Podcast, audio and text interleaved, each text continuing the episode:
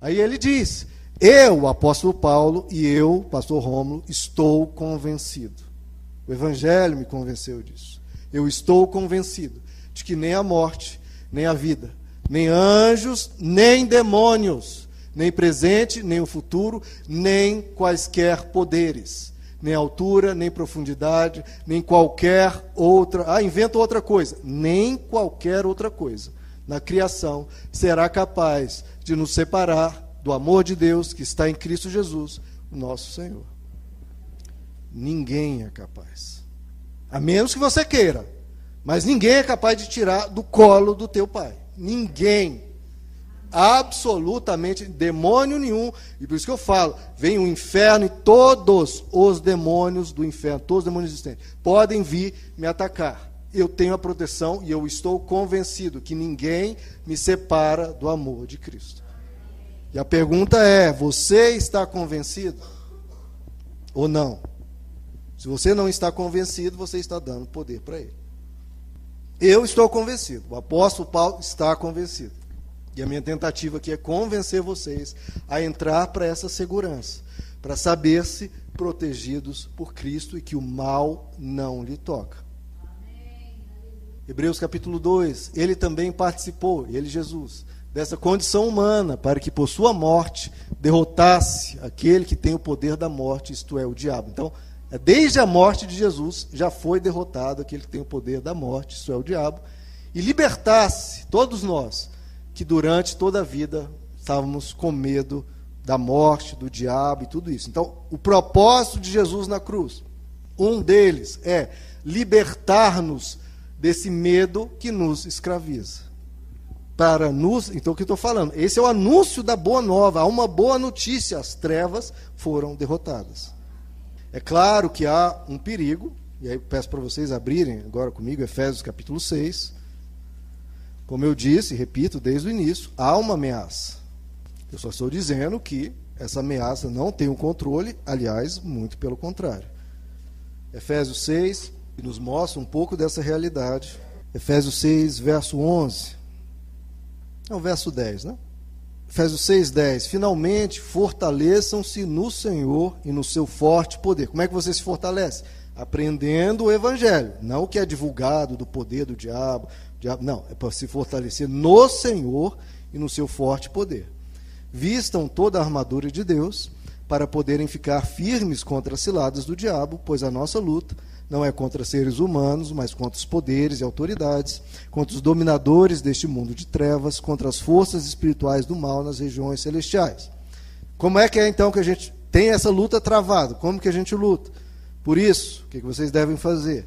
Vistam toda a armadura de Deus para que possam resistir no dia mal e permanecer inabaláveis, ou seja, não é nem para você se abalar, é para você permanecer inabaláveis depois de terem feito tudo. Aí ele vai dizer o que é essa armadura que nos per permite estarmos inabaláveis.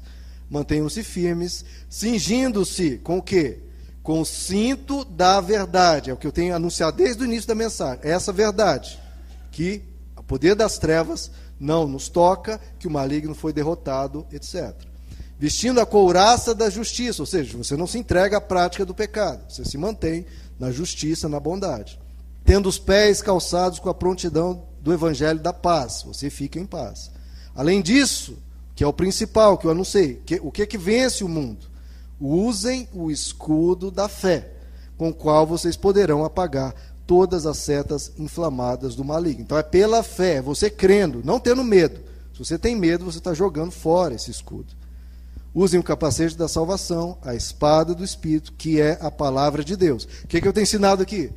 Palavra de Deus, versos dizendo que ele está derrotado, porque senão você vira as costas, dá as costas para ele, diz: "Por favor, não me bata", e ele te bate. Não, você fica em pé de frente e diz a palavra de Deus, se cinge com o cinto da verdade e pelo poder de Deus você está protegido. É assim. Então, a nossa ação é pelo cinto da verdade, é pela palavra de Deus, não é com mandinga, com rosa ungida, nem nada disso. Nós assistimos, nós, algumas pessoas aqui da igreja, assistimos um vídeo, tem uns quatro anos já, né, de um, um homem de Deus, na época medieval, um grande pregador, as pessoas adoravam ele, mas ele caiu na soberba e Satanás entrou e fez aquela coisa e acabou com a vida dele, foi um horror. E depois que terminado o filme, cada um comentou e tal. Eu fiz teci o meu comentário que mantenho até hoje. Um defeito gravíssimo do filme é o diabo fez mil e uma coisas para derrubar o camarada. E Deus fez o quê? Nada. No filme, Deus completamente inerte, não teve ação nenhuma, não aparece, Deus largou a pessoa por conta própria. E aí, meu irmão, ficou uma luta totalmente desigual. Um ser humano totalmente limitado contra uma sabedoria milenar, milenar poderes espirituais que a pessoa não está vendo.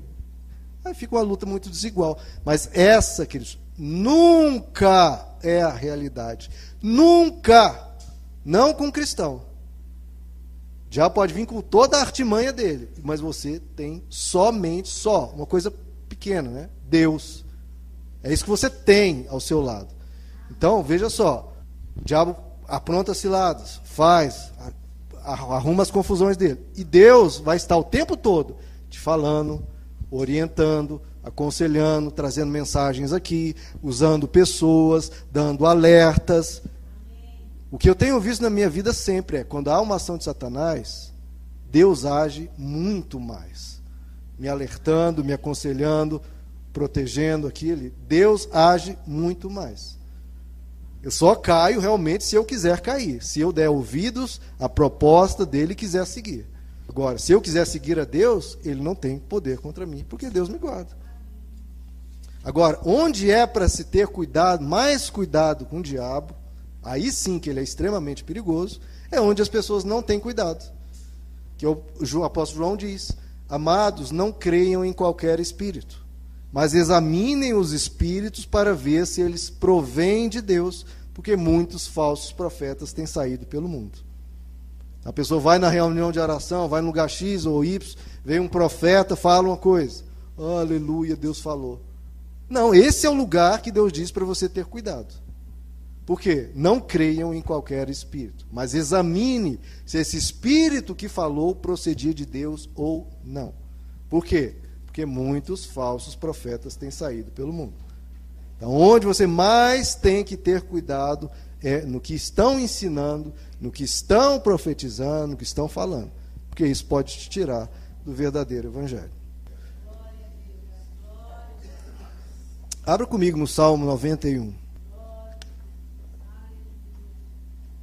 E essa confiança aqui do Salmo 91 é a que nós temos que ter.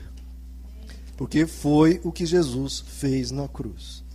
Como eu disse, você vence o mundo é pela fé, é crendo no que ele prometeu, é crendo no que ele cumpre.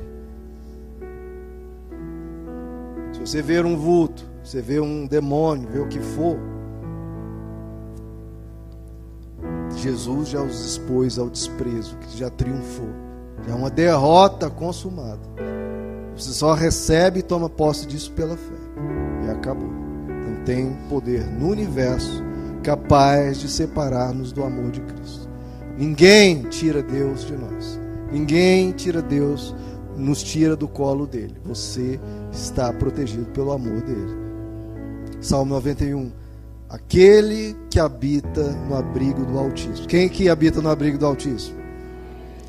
E descansa à sombra do Todo-Poderoso. Esse sim pode dizer. Os outros talvez não. Mas esse que descansa pode dizer ao Senhor: Tu és o meu refúgio, a minha fortaleza, o meu Deus em quem eu confio. Você confia ou não? Eu estou convencido e eu confio. Ele o livrará dos laços que o diabo pode colocar e de venenos que ele tenha contra você. Deus te cobrirá com as suas penas e sob as suas asas você encontrará refúgio. A fidelidade dele, ou ele é fiel ou ele te trai e te larga. Ó, se deu mal, tchau, estou indo embora você fica. Não. A fidelidade dele será o seu escudo protetor. E você não deve temer, não temas pavor da noite, nem a flecha que pode ser de noite, pode ser de dia também, nem a flecha que voa de dia, nem a peste que se move sorrateira. Não, mas ele é sorrateiro, ele é ardiloso, sim. Nem isso é para você temer. nem a praga que devasta ao meio-dia. Mil poderão cair ao teu lado, dez mil à tua direita, mas o maligno não lhe toca, ele não te atinge, ele não tem esse poder. Você olhará e pode ver outras pessoas sob influência maligna, mas você não. Se você fizer, é isso aqui que eu estou querendo que vocês creiam, estejam convencidos e confiem. Se você fizer do Altíssimo o seu abrigo, do Senhor o seu refúgio, nenhuma obra, nenhum mover das trevas, diabo nenhum o atingirá.